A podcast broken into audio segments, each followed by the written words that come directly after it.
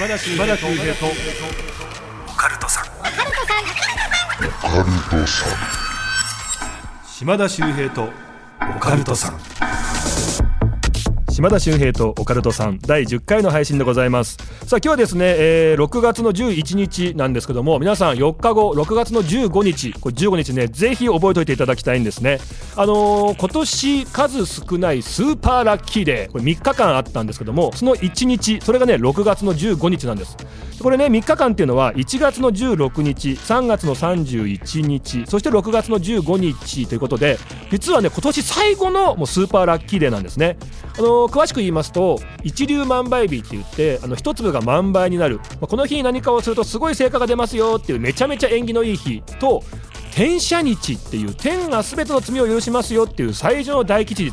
これがね重なるっていうのがねありまして年間数日ね。それが今年この3日間だったんですけどもその最後のチャンスが6月の15日になるんですね。これも何するにもいいですからなんか始めたいけど迷ってたなっていう方とかぜひねこの日選んでいただきたいなと思います。なんか習い事始めるとかね会社を起こすとか好きな人に告白するとかね何でもいいと思います。であとねよく聞かれるんですけどじゃこういうねすごくいい日大安もありますけど吉日ってありますよね。何したら一番いいんですか？言われるんですけどもこれねあのズバリ言っちゃうと買い物をするとすごくいいと言われてるんですね。買い物。でじゃあ何買ったら一番いいかっていうとやっぱりね運を上げる運っていうのは漢字で運ぶって意味がありますけど自分をいろんなところに運んでくれるもの。これを買うと一番運が上がると言われてるんですね。例えば車とか、まあ、バイクとか自転車。高いですよね。なかなか買えないですよね。靴。靴っていうのは、ね、自分をいろんな場所に運んでくれるという素晴らしい、ね、ラッキーアイテムなんでまあねぜひこういう日にですね新しい靴を新調してみるっていうのもいいのかななんて思うんですね。で他に例えば運気別に恋愛運上げたかったら恋愛に関するもの例えば洋服とかね化粧品。仕事運上げたかったらカバンとかネクタイとか万年筆とか仕事に関するもの健康運だったらダイエットグッズとかね。まあお金だったら金運だったらお財布とかまあそういう風に上げたい運気別にですね買うものを変えてみてもいいのかななんていう風に思ってます。ぜひ皆さん今年最後のねスーパーラッキーで6月の15日ありますんでここね逃さないで素敵な日過ごしていただきたいと思います。さあ10回目にしてちゃんとした情報を初めて言ったんじゃないかなっていうね思いますけども、えー、この番組、えー、怪談都市伝説占いさまざまなオカルトジャンルの専門家をゲストに招きして私島田秀平がディープなお話を伺っていく番組ですまあね地上波のコンプライアンスにとらわれないというギリギリのね攻めたトークを楽しんでいただきたいというコンセプトもあるんですけども今回これ以上このコンセプトにふさわしい人たちはいないんじゃないかっていう方たち来ていただいたんですね。えー、実は都市ボーイズのお二人でしてまあはっきり言うと年下後輩なんですけども完全に僕舐められてるんですね。なんでしょうねずっとこういじられながらやってるっていう関係性なんですけどもただ2人のトークがもう絶品でめちゃめちゃ人気ででしかも都市伝説オカルト関係のね知識めちゃめちゃ造形深いんですけど自分で足を運んでそこで見聞きしてきた情報を発信するんでねとにかく骨太なんですよ。であのポッドキャストの方もですね、えー、まあ、都市伝説のねところでおかんと僕と時々イルミナティっていうね大人気チャンネル皆さんありますんでねそちらの方もチェックしていただきたいなというなんでしょうねちょっと今甘噛みというかちょっとつまずいたんですよ。ちょっとこうね軽くずってこうなった時にもうやばいですね。2人がなんか大好物をなんか見たような目でもうニヤッとしていてああこれもう本当になんかいじられるんだろうなみたいな空気にもなってますけども。あなんか嫌な気しちゃったな。ちょっとまあ今日はすごいです。皆さんご期待ください。島田秀平とオカルトさん。ゲストは都市ボーイズのお二人です。最後までよろしくお願いいたします。島田秀平とオカルトさん。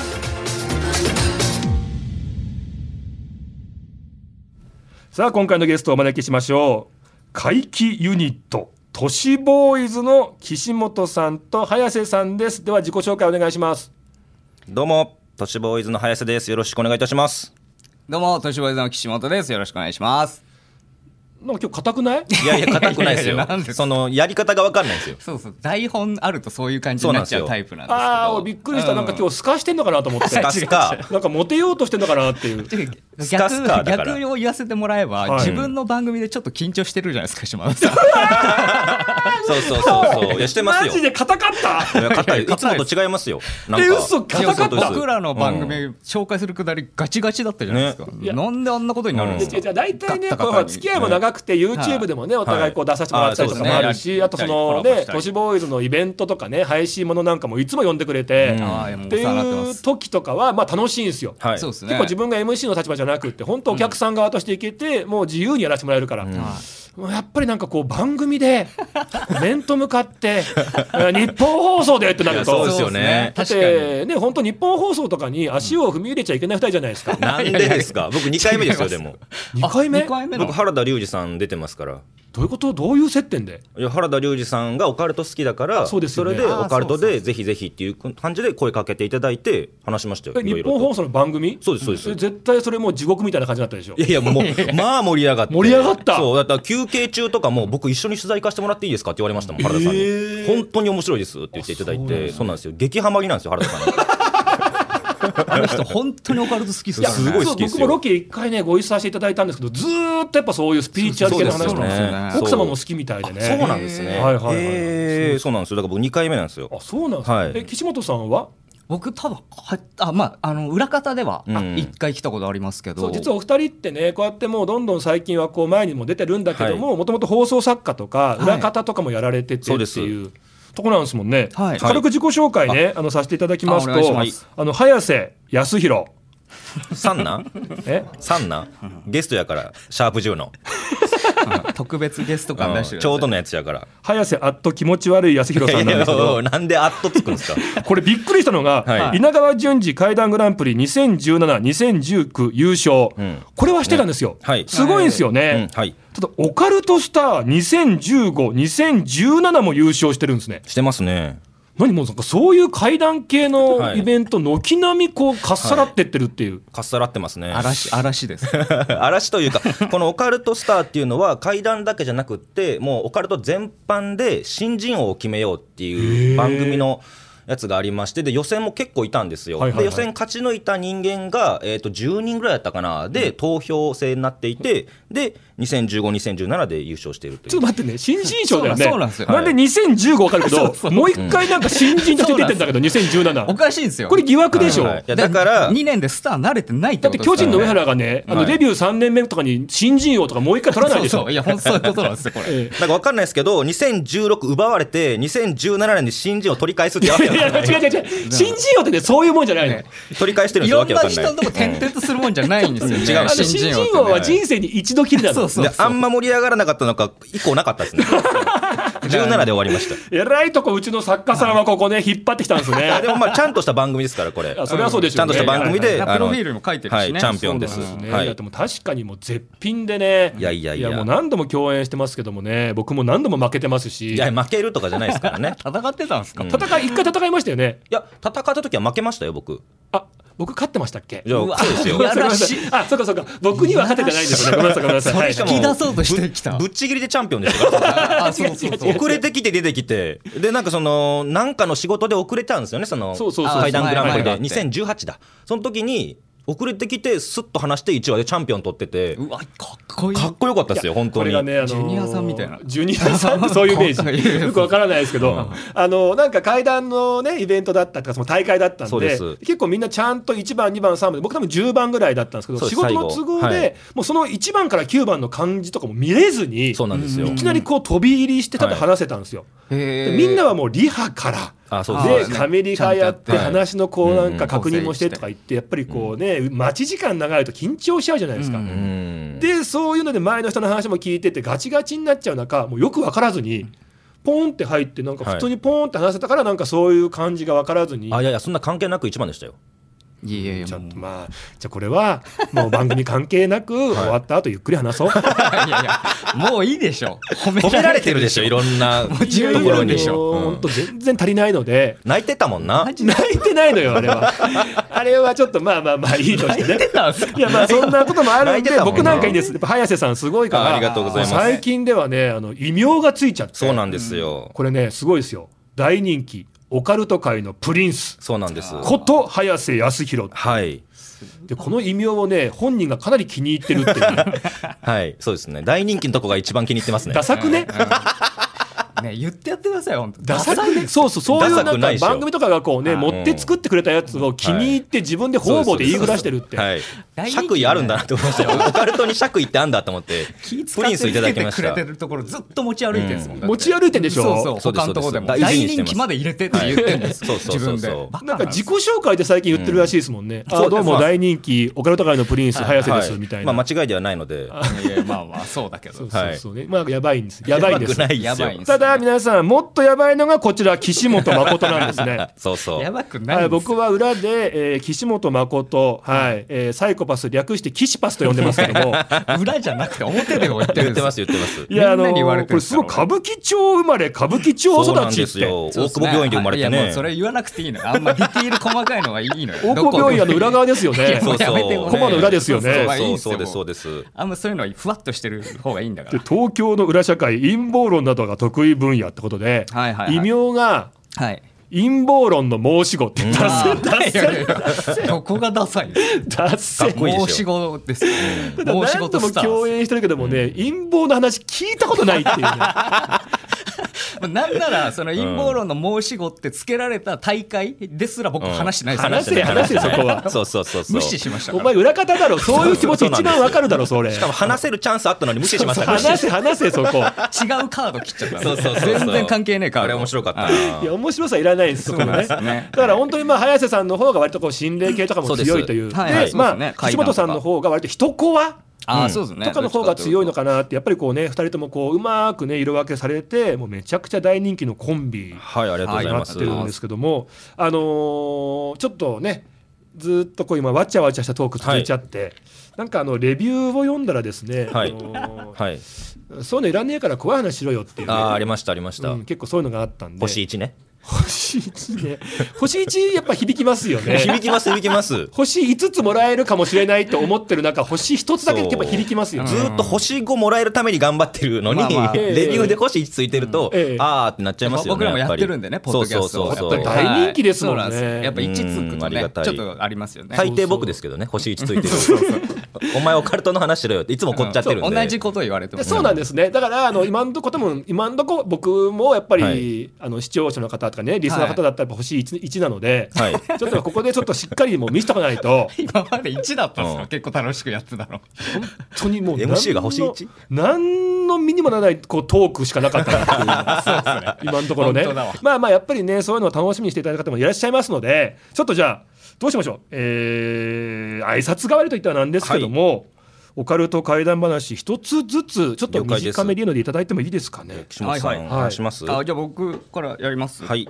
僕じゃあじゃあ短めのやつであのーまあ、さっきね紹介していただいたようにあの歌舞伎町にまつわる話としようかなと思ってて、結構いいですね。ちょっと攻めた話なんじゃないですか。そうですね、まあ、なんか歌舞伎町ってでもやっぱり皆さんねあの知らない方からするとすごい悪いイメージあると思うんやっぱですよ。龍が如くのイメージがすごいですよね。龍が如くのイメージあると思うんですよ。で僕も30年以上その龍が如くで住んでるんですよ。リアルで住んでるんですよね。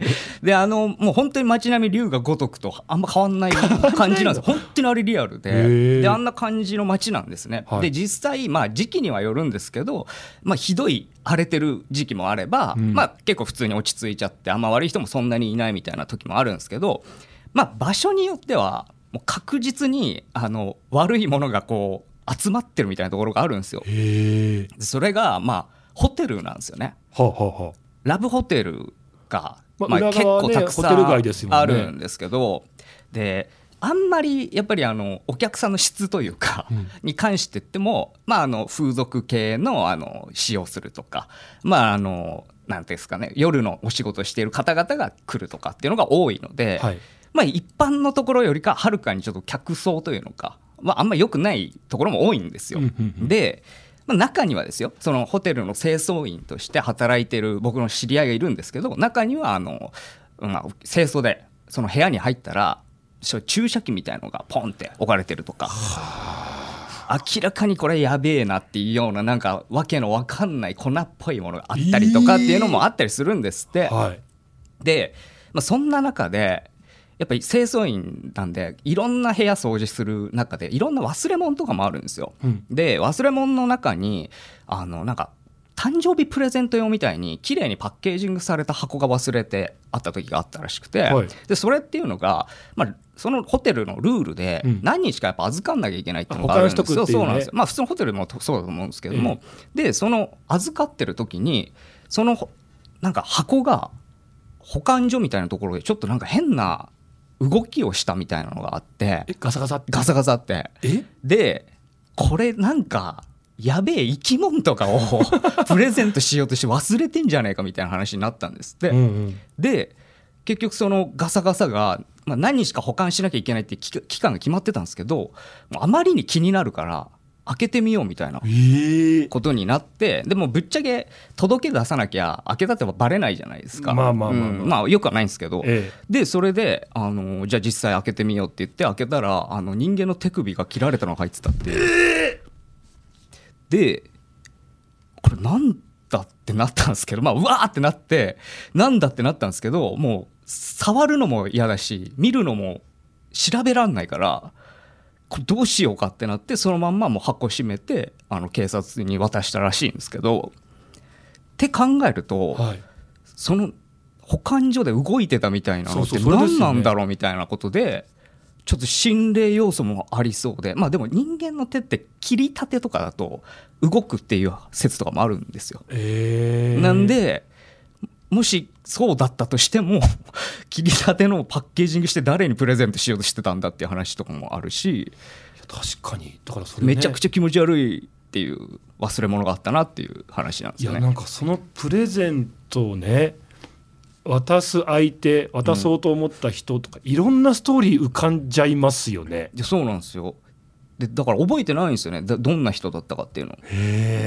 男女では入ってるの間違いないと思うんですけどいやもう本当手がかりもないから、まあ、僕がもしその場にいたらね手相とか見れるから なんか多少こういう性格だったんじゃないかとかっていう、まあ、情報は提供できますけどトラブルに注意とかっていう線とかあるかもしれない。いやごめんなさい本当にねごめんなさいね。なんかあれどうかしてます？あのねどうかしてますね。ゲストが結構いいいい怖い話したのを司会者がふざけるっていうのなかなかないですよ、今すごいね星5星1に近いしかした瞬間でしたよね。逆でしょ。日本放送のオカルト情報報道部に忍者がいます。島田秀平とオカルトさん。もう今日星5諦めたんですよいや星5この回は諦めてますね。諦めてませんこっからですよ早瀬の方がちょっとね。やっぱりコンビですからね、うんうんはい、そうです。取り返していただいて。そうそう取本当に下尾さんもダメだった分をね早瀬さんがダメじゃないですよ。いい話だったですよ。まあまあいい話よ、うんまあまあいい話大事にしてる話これ千本さんが。ごめんなさい本当にごめんなさい本当に。はいはいはい。あ僕じゃあ話させていただきます。はい。でなんかあのあれですよね。稲川淳二さんの怪談グランプリの優勝した時のお話島田さんがすごい好きだとはい全部好きですけどね。もう本当に聞きたいです。ちょっとじゃあ2017の優勝の話は僕封印してるんですよ。あはい。あの友人が亡くなった話なので、はい。えー、ともうこのチャンピオンになるために自分を捨てて 使って優勝したんですよ、はいはい。そうだからちょっとこれは話せないですけど2019はあの話せるのでこっちだけちょっと話させていただきます。お願いします。そもそも僕あの岡山県の津山市出身なんですよね、で津山っていうとやっぱ津山事件、はい。まあ、30何人、えー殺害したっていう事件が、まあ、あると思うんですけどもうあそこの被害があった場所の近くなんですよ家が。車で2 3 0分とかで行けますしなおかつひいばあさんとかが銃声聞いてるんですよね。当時の。はい。そんぐらい近いんですよだから津山の人って津山事件の話をしてはいけませんよって、まあ、暗黙のルールがあって、お祭りとかでも何でもありだけど津山事件の話はダメだからねって言われるような場所で僕は生まれて育ったんですよね、はいはい。まあ、そういう場所に実はですね約30年から40年前ぐらいですかねあの先生って言われる、まあ、霊能者の方がはい。いたんですよ。ええ。女性の方なんですけど、でその方っていうのが最初の方は、まあ、そういうなんていうんですかね村の中で先生なんて言われてるからなんかうさんくさいとかって言われたりとか嘘つけよとかって言われてたんですけどすごいね的中率が高いんですって。あなんか占い的なことする方なの？占いと占いじゃないです。なんかもう僕話聞いたのでは例えば亡くなったものとかをあそこですよって言われたらピタリと当てたりとか。あじゃあもう下よしこさん的なあ感じ？うんそれに近いと思います。本当にまあでも超能力としか言えないようなものを、まあ、その彼女というか先生は当ててくるんですって、はい。ですごいねすごいねって言われていて。で、まあ、そのまま徐々に徐々に、まあ、信頼を勝ち取っていって先生と言われるようになったんですよ。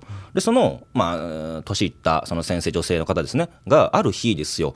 あの自分を信仰している約10名ぐらいですね、えー家に呼ぶんですよ。まあ、これも男女もべバラバラですし、せえー、と年齢もバラバラなんですよね。で10人呼んでで先生が立って喋り出すんですけどその約10名の中に当時高校生だったうちの母親がいたんですよ。ええはい、で行ってで話を聞くんですけど先生どんな話するのかなと思ったら「いや実は私はねあの余命宣告をされてしまったのよ」って言うんですよね。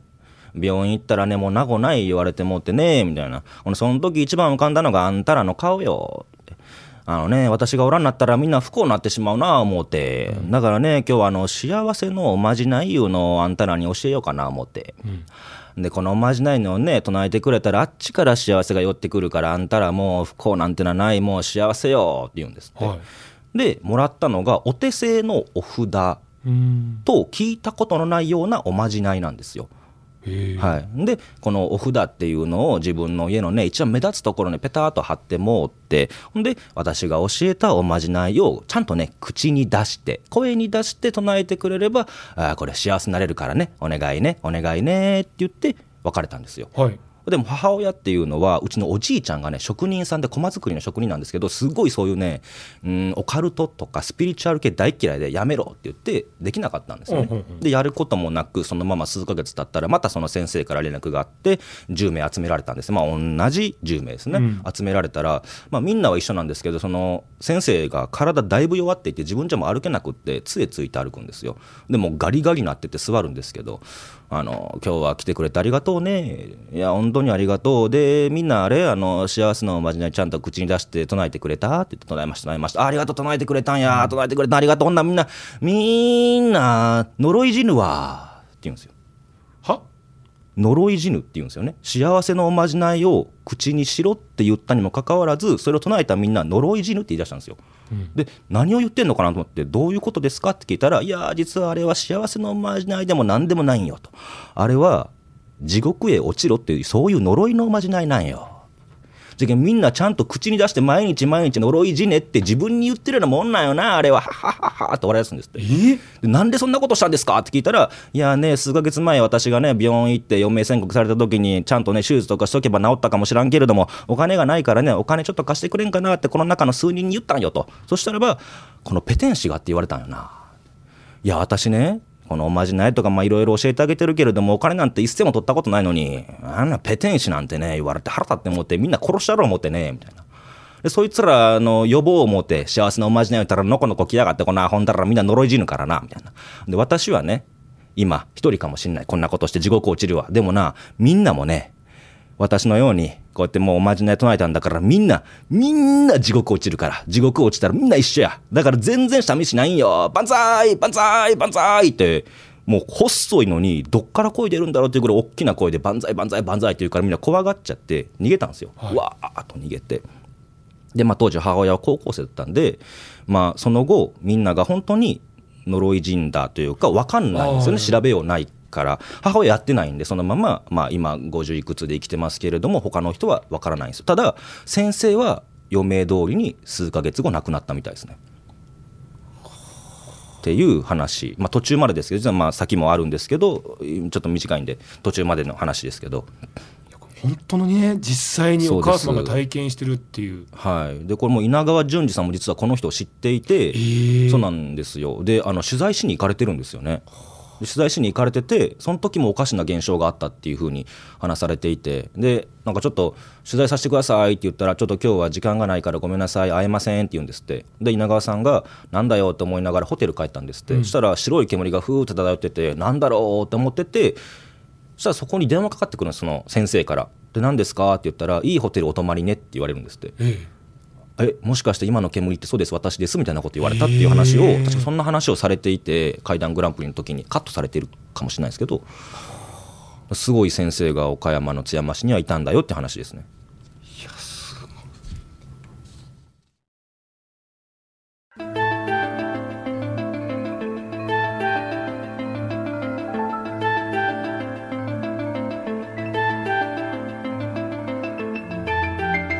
というわけでそろそろお別れのお時間なんですけどちょっとあの実は、えー次回次次回までと出ていただきたいと思ざいます。っておりますので皆さんぜひねお楽しみにしていただきたいと思います、えー番組皆さんからメールもお待ちしております。